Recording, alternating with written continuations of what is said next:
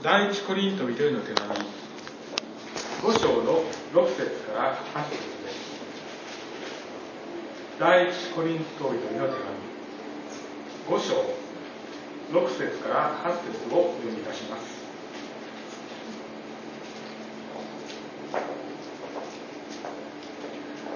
あなた方の傲慢は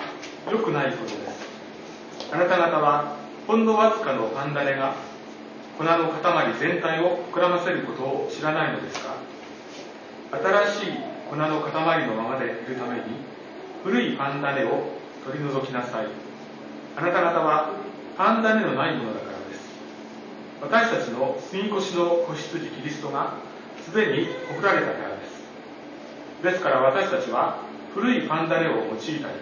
悪意と不正のパンダネを用いたりしないでパンダネの入らない純粋で真実なパンで祭りをしようではありませんか。今日のメッセージのテーマは礼拝の生活です。それでは豊光先生お願いいたします。おはようございます。礼や感謝いたします。もうここあの最近はですねもう夜中ですねものすごいあの風が吹いたりとかしてまた落雷ね雷がババババってなったりとかしてあの落ちたりとかしてものすごい天気が悪かったですね。それであの昨晩もですねあの雪がしんしんと降ってましたから今朝は皆さんこの礼拝に来られるためにですねまずこの駐車場へ行きましてですねあのその、え、車の辺りをですね雪かけ雪分けしてですねそしてあのちょっと汗を流してからあそれぞれ、えー、おいでになったんじゃないかなと思います。本当に来るここに集まるだけですごく手間暇かけて大変な思いをされて来られたことと思いますけれども本当に皆さんのあその一つ一つの労をですね天におられる主なる神様が見ておられて豊かに皆さんに報いてくださいますようにまた恵んでくださいますように祝福してくださいますように心からお祈りいたします。感謝します。本当に今日はお集まりくださってありがとうございます。感謝です。皆さん、うん、こう先日ですね実は私あの夜早く寝た日があったんです。ちょっとあの数日ですね。あの風邪気味だったんですね。それでものすごくあの食事をしても味があのしないんですね。それであ私もとうとう 移ってですね風邪ひいたかなってね思ったんですね。ちょっと味覚しない。そしてちょっと背中があの寒気がするんですね。それであのまあ、そういうこともありまして早く寝てたんです。そしたら夜中あのお電話ですよね。であのでまあお電話であの出て私はちょっと寝ぼけていたんですね寝てたから。それでその電話の要件があの緊急で深刻な問題だったんですね。ですからまあ、まず目が覚めて我に返ってそしてお話聞きながらですね祈らないといけないと思ったんですねもうすぐに祈らないといけないと思ってでまあ雪が降ってちょっとなんか寒いまあ天気の寒い日でしたからね。それであの私も寝てましたしパジャマ姿だしそれにちょっと寝ぼけているしってこともあってですね、まあ、時間帯もあれだったから、まあ、自分がなかなかそこへ直接駆けつけてですね出てくってことはちょっとその時は難しかったんですね。それでとにかく祈りましょう。祈るしかない。ね。それであのその方にも祈ってくださいって言ってで私もあのまああのベッドの中でしたけれども寝てお祈りしてました。ね。まあ、朝までお祈りしましょうって言ってお祈りしてたんですね。で私は本当にあのお祈りしながらも、まあ、微妙にあの不安がありましたから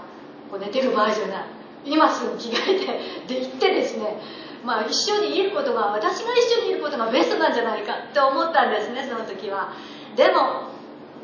どうしようって思ってですね。まあいろいろ考えてでもイエス様私はちょっと今はいけないけれども私じゃなくて主ご自身がその悩める愛する兄弟姉妹の元にですね隣に傍らにいてください。そして慰め励ましですね。そして守ってください。とにかく朝までね共にいて守ってくださいってもうただただそれだけお祈りしました。ね。であの朝になってお電話したらあのその方も出出られましてですねあのなんとなく寝てたような気がするって言われてあ守られてよかったってね。本当に主が共にいてくださったんだなと思って。であのお昼になりましてですねあのピンポンでしてあのちょっと訪問したんですね。であのその方の、ね、玄関のドアを開けた瞬間私は生まれて初めて経験しました。主が共におられるっていうことを見ました。そして感じたんですね。びっくりしました。私はこれまであのそういう体験したことなかったですね。もう玄関開けた瞬間ですね。主がそばにおられるっていうことをですね体験しました。まあ見え目でイエス様の姿が見えたっていうわけではないんですけれども開けた瞬間主の臨在をものすごく強く感じたっていうのが正直なところですですからね私はその方のためにですねお祈りして帰ろうと思ったんですね。もう5分で帰ろうと思ったから。でお祈りしますって言ったんですけど なんかねおい、まあ、お祈り来たんだからお祈りして帰ろうと思ったんですね。でもこうやってねお祈りをしましたけれどもねもう祈りよりも先に主の臨在の方が先行してましたからね。もう祈ってる私が涙が出ました。ね主がそこにおられる。で本当に主ってなんて真実なお方なんだろう。悩める人。最もこの助けを必要とする人のそばに来てくださって共にいてくださる。そういうお方なんだっていうことをですね私は体験させてもらいました。ね。本当にこの人のためじゃないですね。行って自分が主ご自身を体験できました。すごいです。主は素晴らしい。です皆さんそういうことがあるんです。そしてこの体験はこの牧師をしている私だけではなくてですねもう皆さん一人一人信仰を持って日常生活信仰生活しておられる人の中にですね神様を同じようにして体験させてくださいます。皆さん今年はそれを期待しましょう。主の臨在を自分自身で体験する。そういうことをもうもっともっとですね1回2回過去にそういう体験されたこと人があったらねもっともっとですよ。もっともっと日々日々ですね体験していきましょう。もう言葉抜きにイエス・キリストっていう方を私たちは限りなく体験できます。感謝します。アーメン。でねその次もう一つおまけの証なんですけれども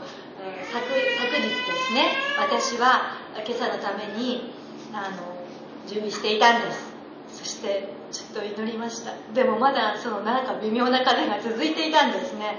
それで昨日はですね全く食欲なくってそしてもう胸がね気持ち悪かったです。胸と胃が気持ち悪くてねなんとなくもうだるい感じ。で背中もちょっと寒い感じで。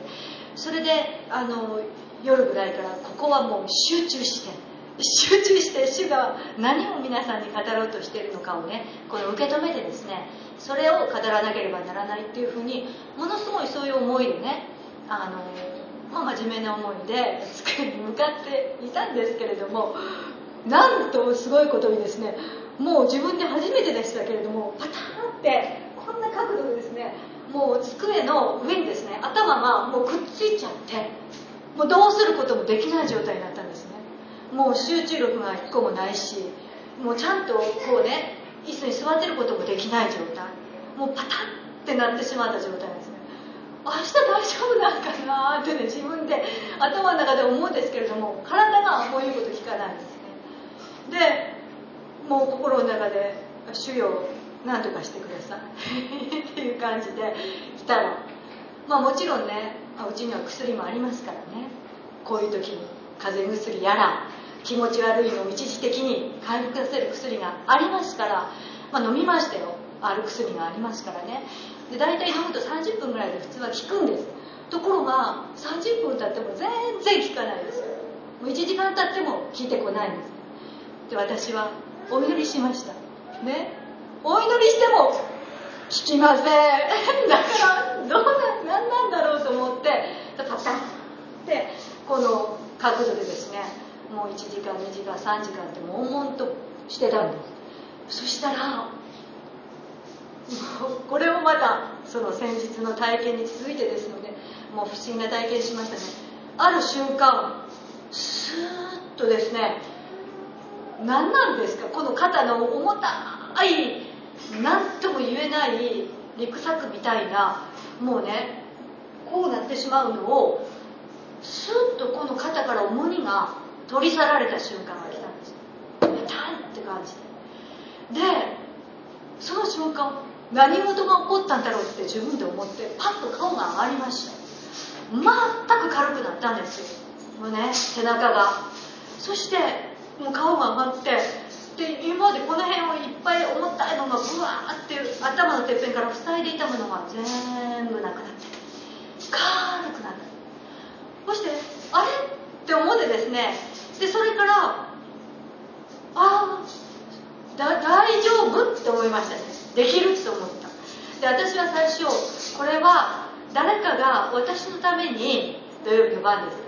祈っていてくれたんじゃないかなと思ったんですね。準備できるように力の御言葉いただけるようにお祈りのおかげだと思ったんですね。でありがとうございます。誰が私のためにこのように祈ってくださったのか分かりませんけれどもひょっとして一番そばにいる家族なのかもしれないけれどもでも誰かわからないけれどもありがとうございます。感謝しますって言ってお祈りしてました。そしてあの準備ができたんですね。で昨日の夜からずっと夜中も通したんです。今朝もそうなんですけれどもその先日体験した主の臨在。これがあるんです。不思議ですよね。も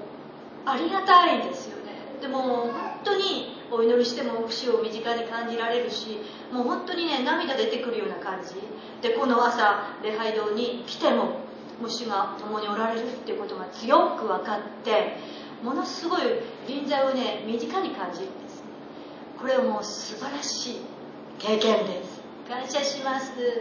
それでまああの私はあの今日はねあのこの礼拝の終わりですね。また皆さんお祈りをあの希望される方がございましたらお祈りいたします。ですからご遠慮せずに前に来られてください、ね、お祈りいたします。大丈夫です、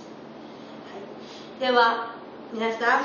えー、今朝ですねそういうことで皆さんは朝ごはんを何かお食べになって出てこられたと思います。まあすごくね急いでおられた方とかまた一生懸命ねあの雪分けしておられた方は食べる時間なかったって言って何かちょこって飲んで来られただけの方もあったかもしれませんがまあ日本人ですからご飯かそれかパンをどっちか食べていらしたんじゃないかなと思います。で、えー、朝ですね、まあ、パンを食べてこられた方もこの中で多かったかと思われますけれどもあのそのパンをご自分でですね種からパン種からこねて作られるっていう方は、まあ、少ないんじゃないかなと思います。ね、まあ、そこまで来られるっていうかね、まあ、あの好きだってね。あの言われる方は、まあ、少ないと思いますね、まあ、大概あのお店で売られているパンをお買い求めになってでそれを焼いたりとかね、まあ、食べたりしてるんだろうなって普通の家庭ではそう思いますね。まあパンパン作りが好きだって言われる方とかまたあのパン屋さんでね働いておられる方なんかはこのパンだねと聞きますともうピンときてよくわかるんですね。パンダネ。で皆さんはこのパンダネって聞いてすぐにあの何だろうって分かりますか？それが何かって。あ偉いですね。そうなんです。イースト菌なんですね。まあイースト菌ってねカタカナで言うとねさらに何なんですか？そのイースト菌ってね。余計ねわからない人もおられるかもしれませんけれども。まああのそのイースト菌っていうのは発酵作用があるあの酵母のことなんですね。でまああちょっと発酵作用があるあの微生物のこと。まあ酵母なんです。微生物。目に見えません。ちっちゃいんですけどね。でこのパンがふっくらとあのそのおかげでね膨らむそうなんですね。でなんかこうふっくらと膨らんだパンに微生物が入っているのかって思うとね食べて大丈夫なんかなってねそんな風にねギフとして思われる方あるかもしれませんけど深く考えないでくださいそこまでね。普通のパンはふっくらと膨らんでいます。ね。普通のパンは皆膨らんでいます。大丈夫です食べて。で今日の聖書箇所に出てきますあのパンは普通のパンではありません。もうパン棚の。入らない。純粋で真実なパンなんですね。そのパンは、まあ、ユダヤ人の杉越しの祭りの時に用意されるパンなんです。まあそれはですね、まあ、ふっくらしていないんです。平べったくて、まあ、クラッカーみたいなんですね。でまあちょっとピザの下地みたいな、まあ、そんな風な感じのパンであるとも言えるかもしれません。まあ食べてみて美味しいかどうかは、まあ、好みの問題ですね。ユダヤ人の杉越の祭り皆さん見たこと聞いたことがございますか？まあ見たっていう人はまあちょっと少ないかもしれませんけれどもね、まあ、なんか杉越の祭りってね聞いたことあるわってねあの言われる方あるかもしれません。まあ皆さん旧約聖書の出エジプト記12章という箇所にですねその杉越の祭りの箇所が出てくるんです。書いてあるんです。でまあこの中で映画がお好きな方はですねもうご覧になったかと思われるんですけれどもアメリカの昔のですねハリウッド映画「実会」っていうそういう映画があります。でそれをご覧になりますとあのそのテーマなんでねよくわかるんです。またそんな昔の映画じゃなくても、まあ、まあ最近アニメ映画でディズニーのアニメ映画が出ましてね「プリンス・オブ・エジプト」っていうそういうあのアニメの映画があるんですがそれをご覧になってもですね同じテーマですのであのよくわかるかと思いますのでどうぞ皆さんまだの方はまた一回お借りになってですねご覧になってください。内容をちょっと説明します。まあ、映画の内容か旧約聖書のその内容かどっちの内容であるかわからないですちょっと知らない人のためにお話ししますね。まあ、あの昔ですね昔々エジプトの国で奴隷状態であったイスラエル民族。この民族はもう奴隷として日々エジプト人にこう気使われておりましたからもう苦しくて苦しくてもう辛くて辛くてたまらなかったんですね。それでもう信じている自分たちの神様にですね神様も耐えられませんなんとかこの苦しい奴隷状態から救ってくださいってねもう主なる神様に叫んだんです。その苦役の中から。でその声をですね主なる神様はとうとう聞かれました。そしてモーゼというある一人の男性をですね主は選ばれてそして立てられたんです。リーダーとして。そしてこのモーゼという方に率いられてイスラエル民族がこのエジプトの国からですねもう全部が無事に脱出していくというそういう物語なんです。で皆さん考えてみてください。ある一国のですねあの中で奴隷状態になった民族が民族ごとですねガバーッとその国を脱出して出ていくってことになったらばですね今までしていた仕事をですね残りの人がやらなければならないんですからものすごくあの残った人はまあ大変になりますし困りますよね。奴隷がいなくなってしまうんですから。日々ね汚い仕事や嫌な仕事ねあのこき使ってねやらせていた人々が全部いなくなったら大変なことですから。ですからそのエジプトの王様はですねモーゼが出ていきたいって言ってもですねそんな簡単にね OK 出せませんよね。奴隷がいなくなったら自分の国は国民は困るんですか。らだからモーゼが出て行かせてくれ。出て行かせてくれなければこのエジプトの国に災いが神の裁きとして起こるからね。だからすぐに出て行かせって言うんですけれどもあの王様はですねあのそんなって思ってるんですね。で次次にモーゼは神の奇跡によってこのエジプトに災いをこの下すんですね。神の印神の力があるっていうことをはっきりと分からすために力を見せるために見せるんです。そしたらその度ごとにですね王様はびっくりしてですね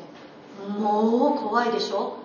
こんな災いが起こったりねこんな神の力を見せられたらねこれはやっぱりこのモーゼの言う通りに話を聞いて脱出させもう出て行ってくださいって言わないといけないかなって一回一回思うんですけれどもちょっとそのほとぼりが冷めるとですねいやー我に返ってですねダメここで OK 出したら自分たちが困るから絶対やっぱり行かせられないって言ってねしばらくするとまだダメって言うんです。そういうの繰り返しをしばらくやるんです。それでとうとう最後神様は最後の警告をモーセを通してエジプトの王に伝えました。もしあなたが私の言うことを聞いてこのエジプトの国からですね私の民であるこのイスラエル民族を立ち去らせないならば私はこのエジプトの国のですね長男を皆殺す。ね。もう撃ってですねもう殺してしまうぞって。そういうふうに神様はですねモーゼを通して王様に語ったんです。そしたら王様はご自分にも王子様がおられたんですね。でえー、まさかと思ったんですね。そんな神にはまさかそこまでする力はないだろうな。でも数々今まで見てきたすごい奇跡のこと思ったらありえるかもしれないな。でもいやーって迷ったんですけれどもでもねそんなやっぱり OK を出せないと思ってダメだって言ってしまうんですね。それであるがとうとうですね神の裁きの天使がやってきたんですね。そしてこのエジプトの国に一軒一軒回りましてですねそして神の警告通りにその家の長男を撃って打ちのめして撃ってですね。そしてもう殺していったんです。ですからその晩はですねもうキャーっていうもうすごいね叫び声。うわーっていうもう一人一人人が殺されていくんですからすごい叫び声がエジプト中に起こったんです。すごい神の裁きが起こった災いの日でした。でそんな中ですね神様はあらかじめそういう警告をなさったんですがそれとともにですね救いのメッセージお知らせもされたんです同時に。私の言葉を信じてですねこの災いから逃れたいとこの願うならばですねまずこの羊を放ってですね子羊を放って放ってですね放るってまあ殺すんですね。そしてその血をそれぞれの家の鴨居ですね敷柱そこに塗りつけて目印として置きなさい。そうするならば裁きの天使がそこの前を通った時にその地を見てこの家に災いが下らないように入らないように印としてですね避けて通り過ぎてくれるから。災いがこの家の中に入らないから。だからそうしなさいって神様は教えてくださったんですね。でイスラエルの民族は皆そのことを信じて守りました。で本当に一人一人がその神の言葉を守ってですね血を塗ったんです。またエジプト人であってもですねそのメッセージを聞き及んだ人たちはねそんな災いが自分のうちに及んだらいけないと思ってもうイスラエルの神の言葉を信じてですねその地を塗ったことでしょうそして神様はお約束通りその血が塗られている印を見てですねその家の前を通り過ぎました。皆さんこれが過ぎ越す、ね、神の神のこの裁きがですね滅びが死が過ぎ越していくことパスしていく。これが過ぎ越しなんですね。ですからこの後やがてこのイスラエルの民族はモーゼに率いられてですねパロがとうとう自分の王子様が死んでしまいましたから殺されてしまいましたからね。それでもものすごいショックを受けてああ神はおられるんだってことがはっきり分かったんですね。それで神様の前に降参してもう出てってもいいですよってモーゼに許可を出してでモーゼがこのイスラエルの民を脱出させたんです。ですからこの後ですねこの災いが過ぎ越したんですね。イエス・キリストの血が塗ってあったイエス・キリストじゃなくてその子羊の血がね 塗ってあった。それを見てこの災いが過ぎてきましたからこれをいついつまでも記念して忘れないために覚えるために杉越の祭りっていうのをですね、まあ、ユダヤ歴で、1月の14日にあたるんですけれどもこの日に行っているんです。ユダヤ民族は。これをなんと4000年間も続けているんですね。素晴らしい民族でしょ。4000年間も続けているんですよ。ね感謝して。で皆さんその時にですねあのこう許可が出て脱出する時に神様はもうパロの心がコロッコロ変わるのをよくご存知でしたから OK を出してるのでまたこの気が変わってあーって我に返ってですねダメだ行かせてはいけないって言って追っかけてくるってことをちゃんともう見通していたんですね。それですからねあのグズグズしていてはいけない。ね。皆さんですからあの神はねえモーゼに言ったんですよね。もう腹が減っては脱出できない。もう脱出する時はですね逃げるんですからね。もうちゃんちゃんちゃんちゃんともう早く速やかに行動していかないといけないんです。ですからそのために力が必要でしょ。お腹が空いていたら力ないですからさっさといけないでしょ。だからまずパンを作ってパンを食べてから行けって言ったんです。で通常パンを作る時はもうパン種を入れてそしてそれを発酵させて、まあ、膨らむ時間待ってるんですね発酵する時間。そしてその焼き上がったふっくらとしたパンを食べるんですけれどももう発酵する時間をですね待ってるままあそんな余裕がなかったんです。ですから神様はですねパンを作る時にパン種を入れないでパンを作ってそのすぐにですね速やかにパンがそれやとできるんですね。その発酵する時間待たなくていいから。だからそれを食べて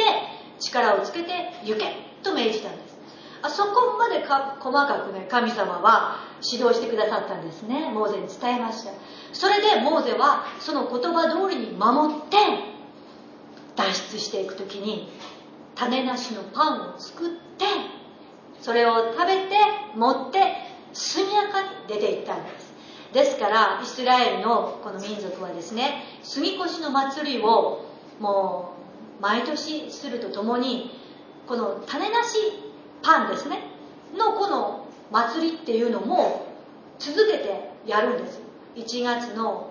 15日から、まあ、1週間ぐらいですね。ずっと種を入れないパンを作って神様が自分たちにしてくださった恵みを忘れないために1週間特別にそういう種なしのパンを食べる。そのようなお祭りをしております、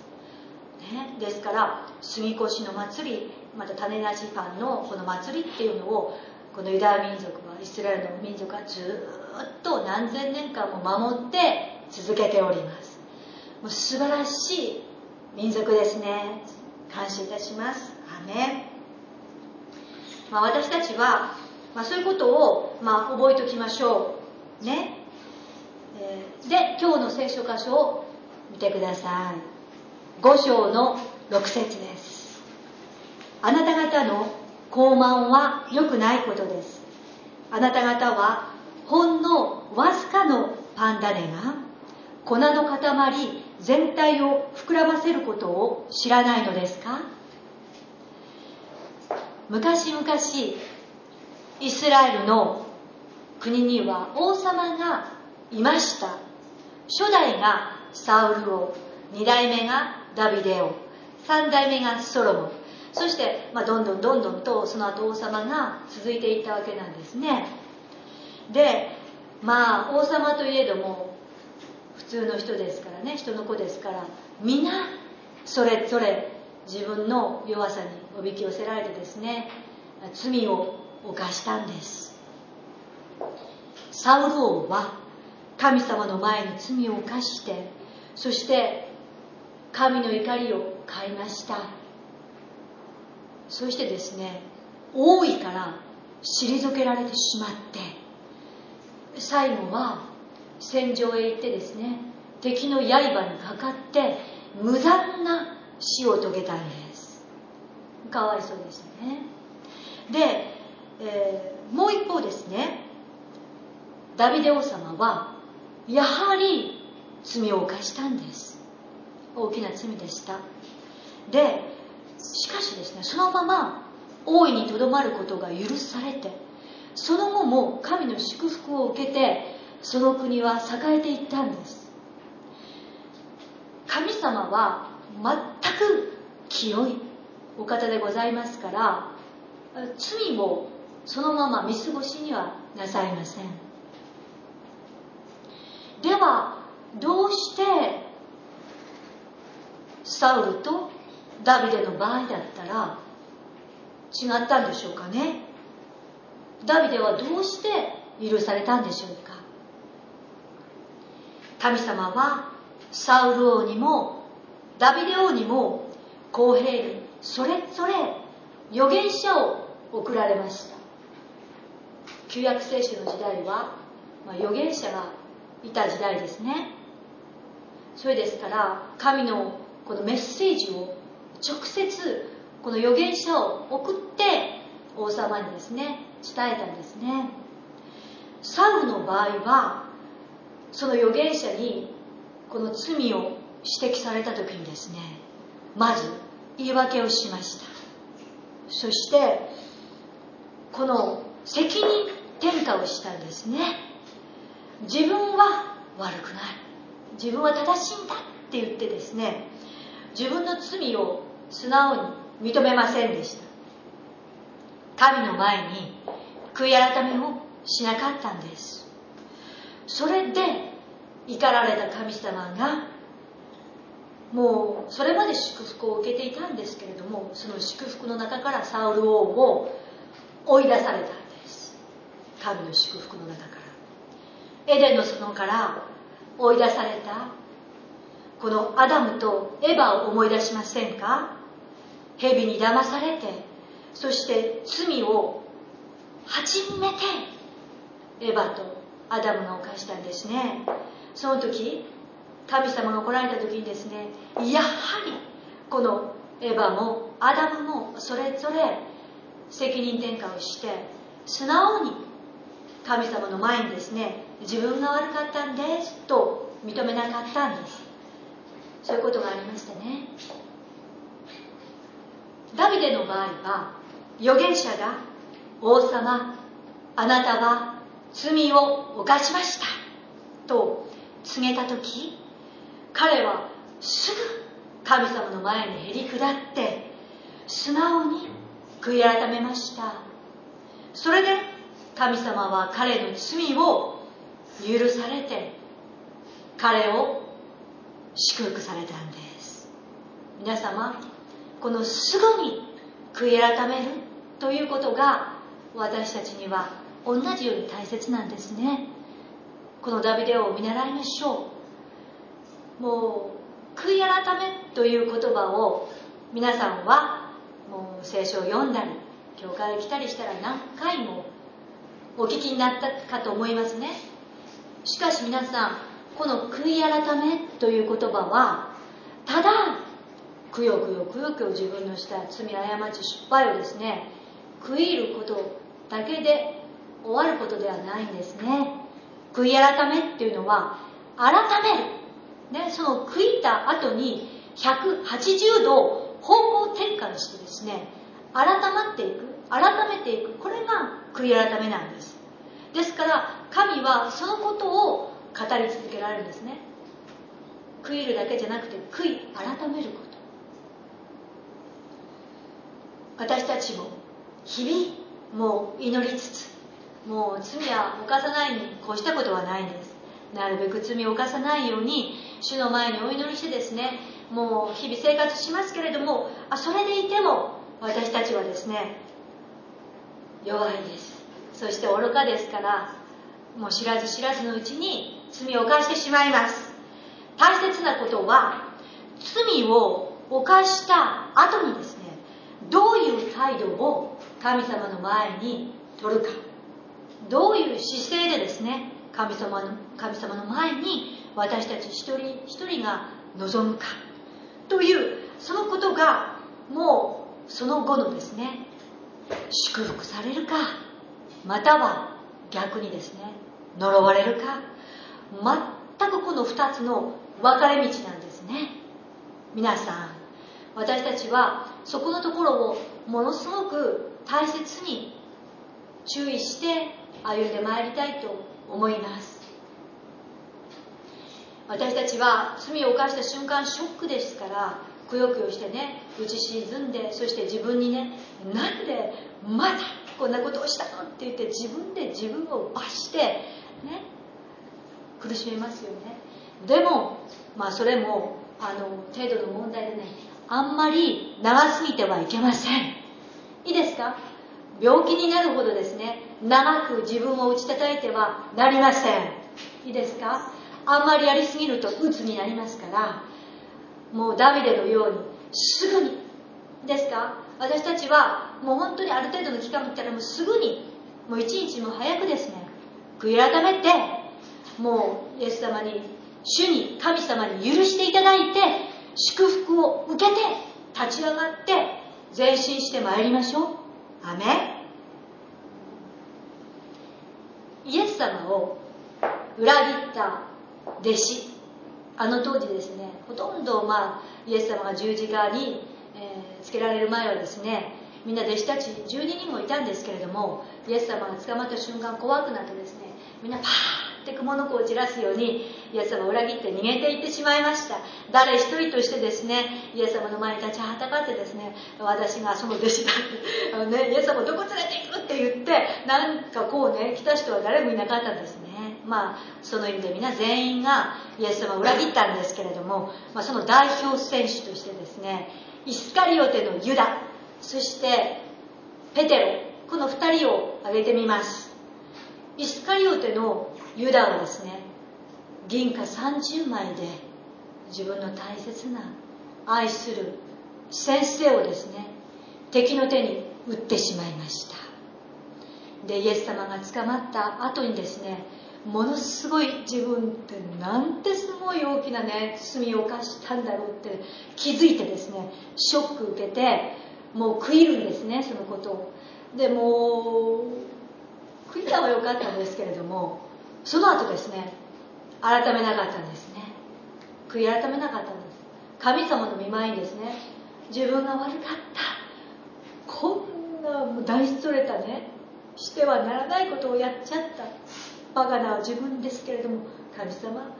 こんな私ですけど許してくださいってねそこで神に帰っていけばよかったんですね。もう最低最悪の男でしたけれどもその時に神に帰ればよかったんです。ところがですねこのイスカリオテのユダはそのままですねもう神様の方じゃなくって全く逆の方向にダーッと自暴自棄になってですね走っていってそして、まあ、首をつってですね自殺してしまったんです。滅んでいきました。罪の中に。永遠にですね。お気の毒でした。そしてもう一人ペテロ。この方も罪を犯しました。鶏が3度鳴く前にあなたは私のことを知らないと言うとイエス様にそのように予言されたんですがその言葉通りですねイエス様が捕まった後ですねもう心配してこうイエス様のことどうなるかなと思って後ついていくんですがその辺うろうろしている間にその周りにいた女中さんたちにですね「あなたはイエス様の弟子ではありませんか?」ってこうね言われるとドキッとしてね自分も弟子だっていうね素性が分かるとイエス様の後に続いて逮捕されるんじゃないかっていうそういう恐怖と不安がねよぎったんですねそれでいやいや違う違う。私はそんなものではない。私はイエス・キリストを知らないとですね否定しました。3回。そういうことを繰り返してですねイエス様を知らないって主を否定する罪を犯したんです。その後ですねペテロははっと我に返って自分は主を裏切るなんて大きな罪を犯してしまったんだ。と思ってものすごいショックを受けるんですね。神様ごめんなさい。もう本当に大きな罪でした。しかしまあある時期を越してですねペテロはここの聖書にも書いてあるんですけれどもこの時ですねもうペテロはですね泣いてもう「主よごめんなさい」って悔い改めたんもう真摯にもう誠実にですね神様の前に出てこんなもうどうしようもない自分なんだけれどもしかし神様ごめんなさい許してください。もう泣いてですね悔い改めました。神への生贄は砕かれた魂砕かれた悔いた心。神をあなたはそれを蔑まれません。アメ。ンハレルヤ。私たちはイエス様を信じる信仰によってですね神の子供としていただいたんですね。泣いてペテロのように悔い改めたらペテロはその後神様の祝福の中に立ち返ってきましたね。ものすごく祝福されました。ですからそのペンテコステの日に神の聖霊を受けてですね力を受けた後は1回に説教すると3000人の人がですねイエス様を信じたというすっごい神様の見業が起こったんです。そしてペテロは本当に弟子たちのリーダーとしてですね神様のこの大いなる祝福を受けてそして用いられていきました。すごい器になりました。ですからね皆さんみんなそれぞれですね過去があるんですよ。過ちの過去失敗の過去。しかしその時にですね神の前にどれくらい本気で悔い改めてそして祈ってですねこの神様によってまた許していただいて祝福されるかによってですねその後の歩みが祝福が違っていくんですね。私たちも神様の子供ですよ。イエス様を信じたら子供にしていただく特権をいただきました。ですからもうお祈りした時にですねまたお祈りしなくてもですね何かこの精霊によって自分の罪が示される時はですねすぐに神の御前にへり下ってお父ちゃんごめんなさい許してくださいとすぐに行きましょう。謝りましょう。ごめんなさいが言えないのはそれはあなたが傲慢だからです。ね。自分は悪くない。正しい。これこそ最大の罪です。神の国と神の義とまず第一に求めましょう。アーメン。また小さな罪だから大したことない。そのままにしておこうと放っておくとほんのわずかのパンダネが粉の塊全体を膨らませるようにあなたの罪もやがてどんどん大きくなっていき大変なことになりますから罪はもう小さくても大きくても精霊によって示されたら皆さんすぐ悔い改めましょう。7節新しい粉の塊のままでいるために古いパンダネを取り除きなさい。あなた方はパンダパンダネのないものだからです。私たちの杉越の子羊キリストがすでにほふられたからです。皆さん私たちの杉越の子羊キリストがすでにほふられたからです。とはどういうことですか？先ほど杉越の祭りのお話をしました。子羊を放ってその地を家の鴨居や敷や柱に塗ったら神の裁きが通り過ぎていったんです。その家の中にいた人たちは滅びずに救われました。イエス・キリストは神の子羊としてほふられて私たちの罪のために十字架にかけられて血を流されました。私たちがそのことを信じるならイエス様の流された血が私たちを覆います。私たちはイエス様のものとなりイエス様の血により神の裁きや滅びが過ぎ越して行き私たちの罪が許され救われるのです。アーメン。イエス様を信じるならあなたは神の目にはもう清いものとされているのです。そういう立場とされました霊的には全くそういう立場なんです。しかし現実生活では罪をまだ私たちは犯してしまいますね。古いパンダネを取り除きなさいとは私たちが日々罪を悔い改め続けてそうやってね毎日毎日日々ですよ。主のお祈りをしながらですねこの自分たちの示される罪を悔い改め続けていく。そういうところに私たちはその悔い改めを通して神様の祝福の中へと立ち返っていくんですね。ですから皆さん自分の弱さとかこのね罪とか失敗とかを見てそればっかり見てくよくよしないでください。当に私たちはすぐに悔い改めて方向転換して神様の祝福の中へ帰っていきましょう。最後に8節。ですから私たちは古いパンダネを用いたり悪意と不正のパンダネを用いたりしないでパンダネの入らない純粋で真実なパンで祭りをしようではありませんか。私たちはイエス様を信じたら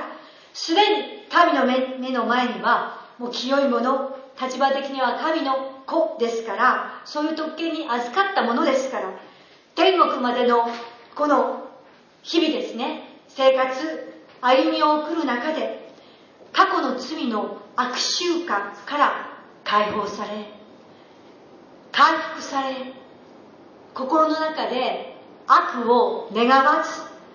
この世で不正を行わずに神の見舞いにへり下ってその罪を悔い改めてますます神の子にふさわしいものへと精霊の導きによって成長させてもらいましょう。私たちはその点において成長が必要なものです。そして単なる自分の頑張りでは成長することはできませんから精霊様よろしくお願いします。と言ってですね日々主と共の共にですね一歩一歩信頼して歩むこの信仰生活の中に神様は私たちを成長させてくださいます。パンダネの入らない純粋で真実なパンで祭りをしようではありませんか？主が共におられる生活。いつも主の見舞いに主を仰ぎ見てこの主の御臨在をですね感じながら意識しながら全てのことを私たちはしてまいりましょう。アーメン。感謝します。愛する天の父なる神様ありがとうございます。この寒い日となりましたがこんな寒い中からも私たち一人一人をこの世から本当に救い出してくださいましてここに集めてくださいまして感謝いたします。私たちはすでに豊富られたイエス様の血によってこの災いが明日に越していったものでございます。イエス様のうちに私たちはこの囚われていってイエス様の血のゆえにですね私たちはこの世の災いを受けません。この世の死や滅びを受けません。神様あなたが私たちの命をキリストのうちにあってしっぽりと守っていてくださいますことを感謝いたします。イエス様あなたが与えてくださっているこの永遠の命を日々感謝しながら祈りつつ主やあなたの見前を歩んで成長させてもらえますようによろしくお願いいたします。どうか今日まだこのところでイエス様を信じておられなかった人があるならばこの私たちが災いが過ごしていく恵みを受けることができますようにイエス様の血潮をその身に受けるものとなれますようにイエス様を信じることができますようによろしくお願いいたします。聖霊様働いてください。全てを感謝してイエス様の名前によってお祈りいたします。アーメン。